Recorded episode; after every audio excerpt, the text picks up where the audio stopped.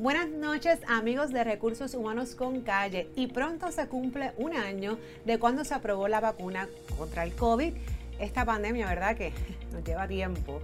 Eh, y esa primera dosis, ¿qué está pasando hoy día, luego de ya todo esto y con los patronos? Y por ahí hay un proyecto también de discrimen contra esas personas que quieren o no quieren vacunarse. ¿Cómo están los patronos trabajando esto, los empleados, las pruebas, etcétera? No te vayas, que hoy vamos a estar hablando de esto y qué está pasando en la actualidad con la vacuna y las organizaciones. Esto es Recursos Humanos con Calle.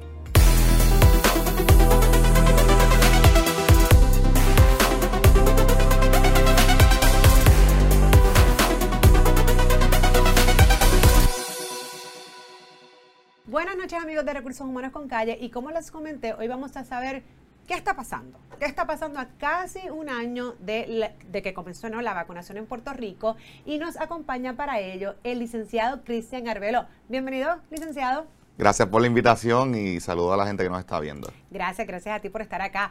Bueno, en diciembre comenzaron la primera etapa a vacunarse con la primera dosis en Puerto Rico, así que Ya hay personas ¿no? que se han vacunado con la tercera dosis, el tercer boost.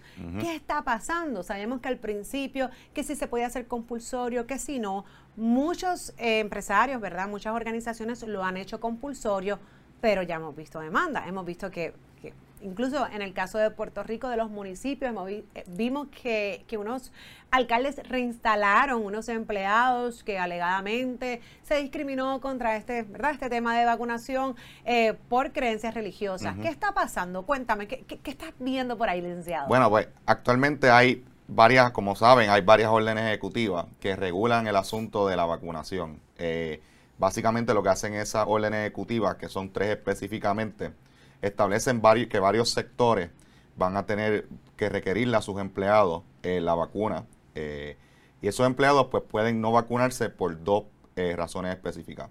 Una por razones religiosas y otra por razones médicas. Aquellos empleados que no, que no cumplan con ninguna de las dos excepciones, pues van a tener que entonces hacer unas pruebas. Y eso, va, eso aplica a sectores de, de salud, aplica a sector turístico, y aplica, aplica a los empleados públicos de la rama ejecutiva.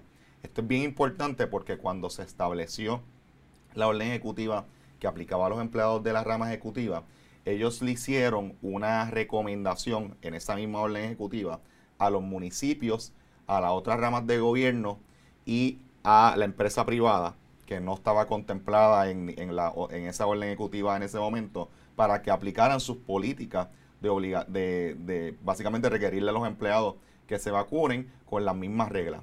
Ahí es que entonces los municipios cogen esa orden ejecutiva y dicen, pues vamos a implementar nuestras propias órdenes ejecutivas, nuestras propias ordenanzas para requerirle a los empleados municipales que se vacunen.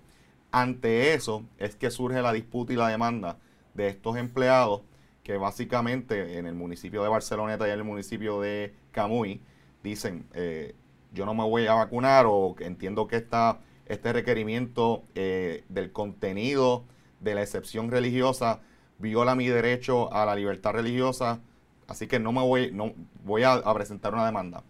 ¿Qué pasa? En el tribunal estas demandas se transigieron, o sea que no, podemos decir al día de hoy cómo un tribunal eh, podría irse más allá de la, de la jurisprudencia ya existente. claro, y perdona que te interrumpa, pero para los que nos ven, nos escuchan, entiendan, cuando el licenciado habla de que se transigió, pues básicamente los alcaldes dijeron, mira, vamos a negociarlo y vamos, a, traer a esta gente para atrás, que fue lo que hicieron. Exacto, que fue lo que hicieron. Y es importante que para esta orden ejecutiva, el empleado, un empleado se considera aquella persona que no trabaja, que trabaja presencialmente, físicamente. O sea, que aquellos empleados, por ejemplo, que trabajan de manera de, de teleremoto o de trabajan desde su casa, no se les requiere esta vacuna. Ahora, el asunto es cuando el patrono venga y te diga, bueno, tienes, que, venir. Tienes que venir, ahí sí, pues aplican. O es híbrido, claro que si fuese ah. un modelo híbrido, pues te aplicaría 100%. Porque ahí entonces expones a tus compañeros de trabajo. Y esto es bien importante también porque hay industrias en Puerto Rico que brindan servicio a domicilio. Compañías de plomería, compañías de electricidad, eh, gente que está en la calle.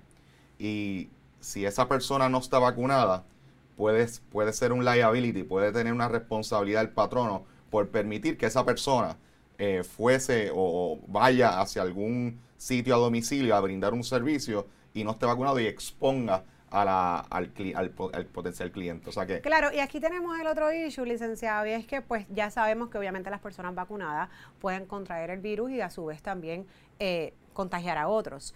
Eh, entonces, incluso con el tema de las pruebas, que entonces esto de que se hagan las pruebas las personas que no se quieren vacunar solamente, pues eh, pone entre, duda o entre dicho, ¿no? De que, pero es que las personas que están vacunadas pueden tener el virus, así que, ¿qué realmente estamos haciendo? ¿Queremos evitar el contagio o no? Pero también entonces se ha dicho científicamente que las personas que están vacunadas y contraen el virus lo hacen, ¿verdad?, con unos síntomas menores, que a su vez la forma de transmisión también debe ser mucho menor que aquellos que no están vacunados, que, que obviamente pues sabemos que, que tienen una, una, una posibilidad mucho más alta de caer en un hospital o incluso de morir. Entonces, ¿qué hacemos en estos casos de que, pues entonces, a quién yo le exijo la prueba? Porque ya hemos visto que las grandes empresas que tienen muchísimos empleados dicen, es insostenible yo hacer pruebas semanal a todos mis empleados si el 90% está vacunado. ¿Por qué?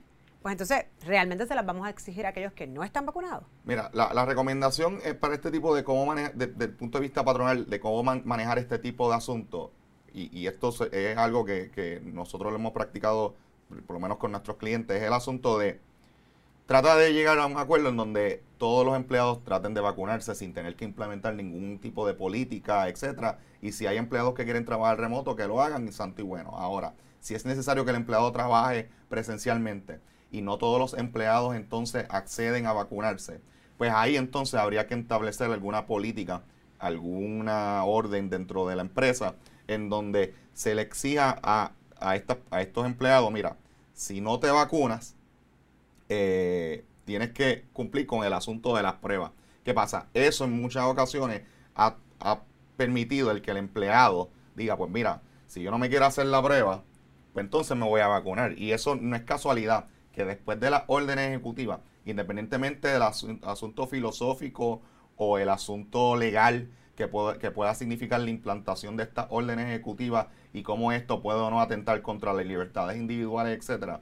La realidad es que después de las órdenes ejecutivas, de esas tres órdenes ejecutivas, la población en Puerto Rico se ha, se ha vacunado masivamente. Tan es así que ya en el fin de semana pasado ya llegamos al 70% de las personas hábiles a vacunar. O sea que el, básicamente el, no, el no requerirle al empleado que, se, que si se vacunas haga la prueba, lo que ha hecho es que ha motivado al empleado a vacunarse. Claro, porque a nadie le gusta que estén poniendo el palito ese por la nariz. Oye, porque y el asunto del costo, tienes que hacerlo con 72 horas. ¿quién, ¿Quién es el responsable de pagar esa prueba? Esa es la gran pregunta. Esa es la, pregunta de los 20 mil eh, chavitos. Esa es la gran pregunta, porque en los medios ha surgido una información de que si se le iba a proveer gratuitamente.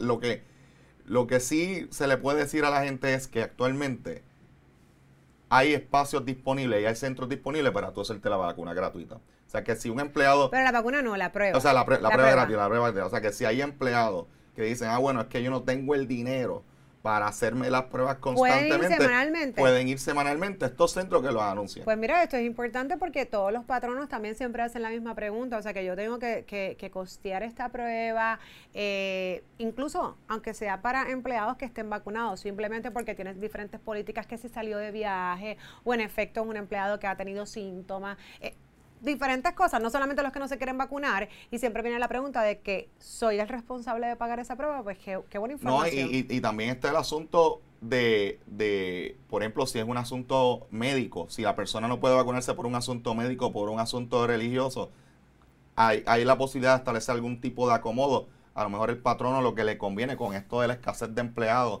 es básicamente pagar la prueba y no, y no, no, no no hacer, no llevar a cabo ese tipo de requerir, no, hasta la prueba y es tu responsabilidad pagarla. O sea que eso se debe tratar caso a caso, pero de quién es responsable de pagar la prueba o no pagar la prueba, pues eso va a depender de, las circunstancias en específica. Y en este caso, licenciado, volviendo al tema del municipio, porque entre los empleados que demandaron se encontraba una maestra.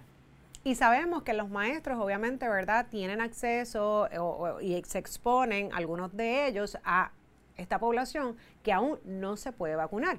son los bebés, los niños, hasta los 5 años, todavía estaba pronto, ¿verdad? Se está hablando de que sí se, se aprobó o se aprobará la vacuna para niños de 5 años en adelante, pero todavía eso está en veremos y de igual forma todavía, pues, sí, hablamos de, de menores, ¿no? Y de lo que son cuidos, etcétera, pues son personas que no se pueden vacunar. Así que, que realmente, ¿qué acomodo yo podría hacer ante una situación de una maestra o un maestro que va a tener exposición a esta población que no está vacunado, que no se va a vacunar porque no se puede vacunar y esa persona no se quiere o no se puede vacunar?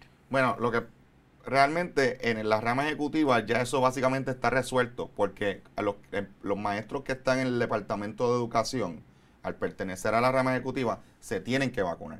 Y si no se vacuna, pues tiene que ser por una excepción religiosa o por una excepción... Pero eso eh, sería un acomodo. ¿Cómo yo le hago un acomodo a una persona que en efecto tiene una excepción religiosa o de salud, pero de igual forma va a exponer al niño? Eso, cada institución educativa va a tener que hacer ese análisis. Si, por ejemplo, a lo mejor esos niños eh, pueden recibir algún tipo de eh, educación virtual y que haya un asistente de maestro allí asistiendo a los estudiantes. Bueno, pero un bebé de, tres, de, un bebé de dos años un bebé de tres años es un bebé. Por eso, pues, no lo puedes cuidar virtualmente. Pero tienes que, eso va a depender de la situación, va a depender de la situación y, va a haber ocasiones en donde va a ser imposible a lo mejor dar un acomodo. Dar un acomodo, coger ese, coger ese maestro y en vez de que esté dando clases de primer grado, eh, kinder, pues que lo muevan a otra categoría de, de, grado. O sea, va a depender de un sinnúmero de cosas. Lo que yo quiero establecer es que nosotros escuchamos la palabra como razonable, pensamos que siempre hay la obligación de hacer una acomodo razonable. Eso no es así. Hay una obligación de hacer un proceso interactivo de investigación en algunas organizaciones, porque sabemos que hay un límite de empleados también para ello,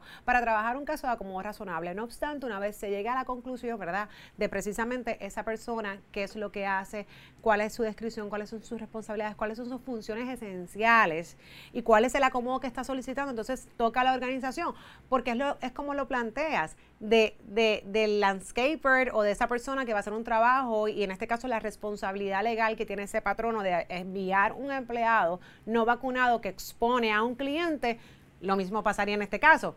Ah, entonces, luego que se hace toda esta investigación, la responsabilidad realmente patronal que tú... O sea, acá tú dices, ¿con qué, con, qué yo brego? ¿Con, con, con el discrimen porque no le hice el acomodo o porque no la acepté porque no se quiere vacunar, vacunar o con realmente la responsabilidad legal y social que yo tengo de que puedo exponer a unos niños. Y también está el asunto de, de, lo oneroso que puede ser ese acomodo razonable, porque si ese acomodo razonable es muy oneroso para el patrono, para poder cumplir con sus responsabilidades y con la buena marcha del negocio, pues ahí también el patrono puede decir, mira, eh, hay, este acomodo yo no te puedo dar. Vamos a tratar de negociar otro acomodo eh, que pues sea beneficioso para ambas partes, que atienda tu situación de salud o tu objeción religiosa y que también atienda a mí de que no me afecte el, el el empleo, o sea, la marcha del negocio. Claro, y hay unas cosas técnicas que no, no nos vamos a detener en eso, porque si no, no terminamos y hay, y hay otros temas que quiero preguntarte, pero en cuanto a lo que hablamos que esos son pequeños patronos,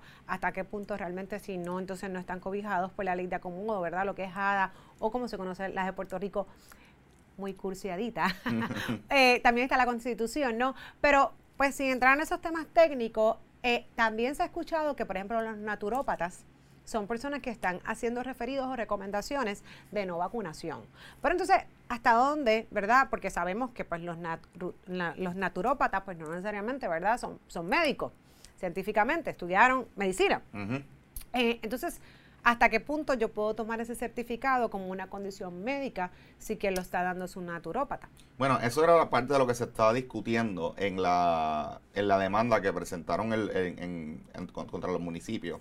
Eh, específicamente el contenido de, esa, de, esa, de ese certificado que se estaba pidiendo.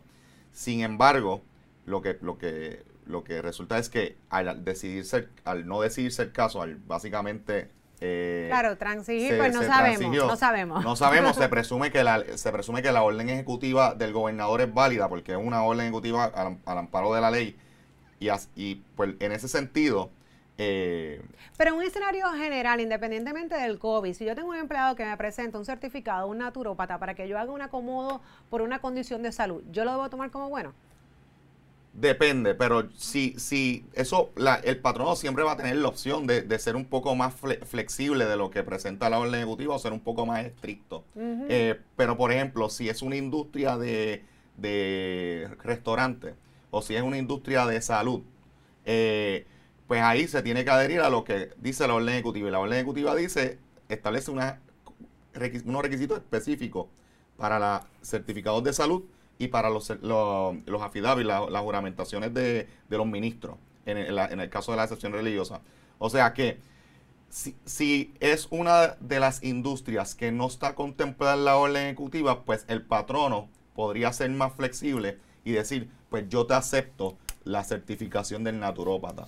Ahora, si es una industria que ya está la orden ejecutiva, establece unos requisitos a nivel de, de quiénes son las entidades que deben requerirle vacunas a su empleado y por qué no se deben vacunar en, cierta, en, cierta, en ciertos requisitos, pues hay que adherirse a lo que dice esa orden ejecutiva, que son que tiene que ser un affidavit firmada por un ministro o por alguien de, de, de, autoridad religiosa, o en el caso médico, que el, que el médico pues certifique que hay una condición de salud que impide el que se vacune. Y entonces, y, y, entrando al tema de religión, ya si las religiones después que estén, ¿verdad? Son personas jurídicas y que esté establecido que existen en Puerto Rico. Oh, y ojo, yo sé, yo, y, y, y, y, perdona que diga, cuando hablamos de religión, eso puede ser muy amplio. Está, por ejemplo, la religión del espagueti volador. Por eso, en el caso de las religiones, pues volvemos, son personas jurídicas que, ¿verdad?, que ya están en, el Estado y pues sí, pues, pues oficialmente son una religión, están incorporadas como ellos. Y hay un caso que la realidad aquí que no se discute la religión, que es la religión Wicca, eh, del caso de Aguadilla, y está en el tribunal, todavía no se ha resuelto. Pero aquí no está en discusión su religión, aquí lo que está en discusión es que volvemos una maestra. Entonces, independientemente, ¿verdad?, de, de que tuvo, eh, de que está solicitando solicitando ese acomodo porque su religión pues no, no, no está a favor de las vacunas, pues, ¿qué hizo el patrono? El patrono dijo, espérate, no, porque tú, tú, estás con niños. Eh, y ese caso no se ha resuelto. ¿Qué tú crees que eso podría pasar? Ahí el patrono va a tener que demostrar que no hay otra alternativa que darle el acomodo razonable a la, a la, a la, a la maestra. Si dice, mira, es que yo tengo todas mis plazas, por ejemplo, yo tengo todas mis plazas vacantes en todos los demás puestos. Eh, y todas las personas que están allí en el, en el, en, eh, que, dan clase en, en esa institución eh, están asignadas para el asunto específico. O sea que no te puedo transferir a que des clase en otro grado que a lo mejor se permita la educación virtual y que sea más, y que, fácil. Y que realmente, la, oye, eh, eh, eh, yo, yo, he trabajado con escuelas, no sé, y, es complicado porque hay unas certificaciones por unos grados en particular. En exactamente. O sea, no es que yo doy clases en primero y puedo dar clases en sexto, que yo doy clases en octavo y puedo dar en quinto. O sea, hay unas certificaciones específicas. Hay que ver las especificaciones del caso, pero ahí en ese sentido el patrono tiene que ahí tiene que haber un, balance entre la capacidad del patrono de brindar un acomodo razonable y, la, y del empleado precisamente de que el acomodo razonable que esté solicitando no sea muy oneroso para la institución. O sea que en ese sentido hay que, hay que ver que, cuáles son las opciones que la institución le dio a la maestra, si es que le dio alguna, y si la, lo que está pidiendo la maestra es eh, posible darse, porque eso también es otro, es, otro reto. Claro, y no me quiero ir, licenciado, sin discutir un poquito de qué es este proyecto ahora, que precisamente se está legislando para el discrimen de esas personas que no se quieren vacunar. ¿Qué, qué, se está hablando? ¿Qué es lo que se Bueno, hay un, proyecto en la Cámara de Representantes que la representante de Lisi Burgos presentó, que es el, proyecto de la Cámara 795. Eh, ese proyecto básicamente... Eh, lo que intenta hacer es que las personas que se nieguen a vacunarse, eh, pues no, no se les discrimine en el empleo, o sea, no se les suspenda, no se, le, eh, se les despida. Y ese proyecto pues todavía está en comisión, en la Comisión de, Asuntos Laborales que preside Domingo, el representante Domingo, Domingo Torres. Eh, así que eso está considerándose. Y, y en ese caso... Porque acuérdate, que ahora mismo, acuérdate que ahora mismo las únicas dos razones reconocidas en la orden ejecutiva son por asuntos religiosos o por asuntos médicos. Claro que son las que ya la ley establecía, independientemente de la orden ejecutiva. Pero mi pregunta aquí es, si, si se llegase a aprobar una ley como esa, eso iría por encima de incluso unas recomendaciones de un CDC. O sea, a nivel mundial, si la gente no se ha dado cuenta, ¿verdad? Y toda la gente que ha muerto, y, y, y la emergencia que en efecto que hemos estado encerrados un año, entre otras cosas, bueno, más de un año, exacto, entre otras cosas, realmente esto podría ir por encima de lo que pudiese ser la salud y seguridad real de un pueblo, de un país, de un, en este caso de Puerto Rico. Eso es algo que los legisladores van a tener que en su momento... Ahí está el problema. En, su momento los legisladores van a tener que hacer ese... Los legisladores y el gobernador cuando, si es que se aprueban las dos cámaras y llega a, Fortaleza, van a tener que hacer ese análisis. Eh, pero la consecuencia de eso sería que básicamente ningún patrono pudiese eh, despedir o básicamente, o sea, tendría que decir, en vez de una razón religiosa, eh, o en una razón médica, eh, no me da la gana de vacunarme y se acabó el evento. Pero ¿para, qué, ¿para, qué, vamos a tener entonces leyes, ¿verdad? De, acomodo, de esto y lo otro, decir, si, si ya después viene esto, pues ya con esto no necesitamos todo lo demás, ¿no crees? Y hoy hay unos asuntos de libertades individuales que también hay que tener en mente, o sea, yo, yo, yo por lo menos soy fiel creyente de que, de que, de que uno pues hace con su cuerpo lo que, lo que, lo que uno entienda y, las decisiones que uno tome. De hecho, hay un ahora un debate muy grande con el baloncelista Kyrie Irving en los Brooklyn Nets que no se quiere vacunar y lo, ahora mismo le han prohibido jugar el resto de la temporada. Eso está pasando en los Estados Unidos actualmente y es un caso que se está discutiendo. Pero la realidad es una, una responsabilidad colectiva. Esto es algo de que, de que mi decisión también afecta, a, a, mis compañeros de trabajo, a mis clientes. No, y más allá de eso, tú mencionas la, la, palabra libertad, pero entonces ¿hasta, dónde hasta, hasta qué punto el patrón también tiene la libertad de poner las reglas del juego? De, poner las reglas del juego, exactamente. Eso es como que pues, lo que no es igual no es ventaja. Mira, licenciado, cuéntame, dame una experiencia, la peor que has tenido. En, pues, una, una que, que, En todo este caso, obviamente. En todo este caso es eh, patronos que a lo mejor no establecieron sus políticas, pues para el asunto de ser flexible, etcétera, y se le han muerto empleados. Wow. y luego de eso, entonces todo el mundo se vacunó. Entonces. Qué pena que tengamos que esperar a este, eso. Pero es una situación de que, por lo menos la recomendación es, patrono, trata de, que tus empleados se vacunen sin, establecer ninguna regla o, ninguna política. Si eso se vuelve imposible, pues entonces hay que tener unas consideraciones y hay que implantar una política que, que no se interprete como un discrimen dirigido a ah, yo voy a hacer esta política porque quiero salir de estar empleado que a la vez no se Hay que tener mucho cuidado a la hora de implantar y al momento de requerirle a los empleados que se vacunen. Y siempre respetando lo que pueden ser las opciones religiosas y las opciones eh, médicas. Claro, esto teniendo en mente también, y como ya mencionamos anteriormente, que hay industrias y hay sectores que sí tienen que tener sus requerimientos de vacuna. o sea, que ahí no hay opción del patrono eh, porque pues claro, pueden tener empezar a hacer sí, sí, sí, sí, sí, no, sí, ya la orden ejecutiva dijo que, está, que, tienen que, tales industrias tienen que hacerlo. Mi, mi, mi único concern, mi única verdad preocupación con esto es que sabemos que el tema de la vacuna, incluso hasta se está, ¿verdad? Se, se están dando un tercer booth.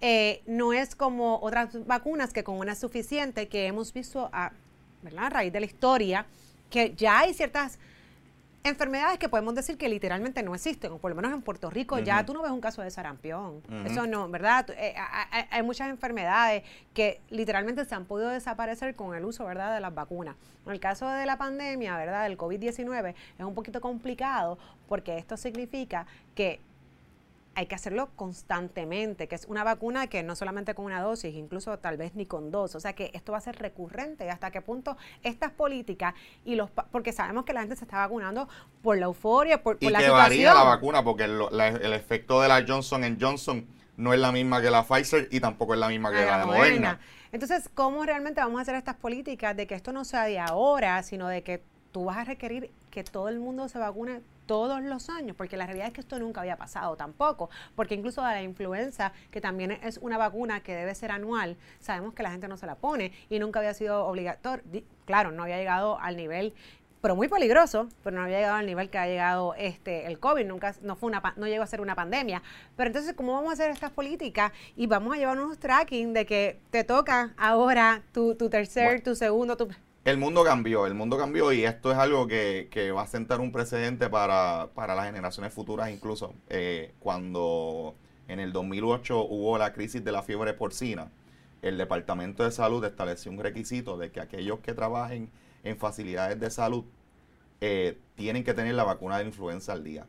Eh, y pues yo estoy seguro que después de esta situación, los patronos, el gobierno, van a establecer políticas y van a establecer eh, mecanismos para prevenir no tan solo el COVID-19, sino, sin que Dios no lo quiera, si ocurre otra pandemia, cuáles son los pasos y las medidas que hay que tomar. O sea que esto va a ser algo que va a estar continuamente evolucionando y por eso es que se tienen que mantener en, eh, sintonía con este tipo de, de, programas. Me quitaste, me quitaste la palabra. Definitivamente seguiremos hablando. La gente que a veces dice, ay, pero van a seguir hablando de la vacuna. Va a ser, es, un tema, es un tema recurrente, es un tema que no, no, no se va a ir. Se vaya no se va a ir pues dejamos de hablar del si COVID. va el COVID y estamos por 70% y a lo mejor cuando tengamos el 90%, si es que lo tenemos, va a, va, a continuar, porque esto es algo que va a ser continuo y pues vamos a tener que como sociedad eh, continuar, oye, educándonos, educándonos y aprendiendo sobre el tema porque esto es cambiante día a día.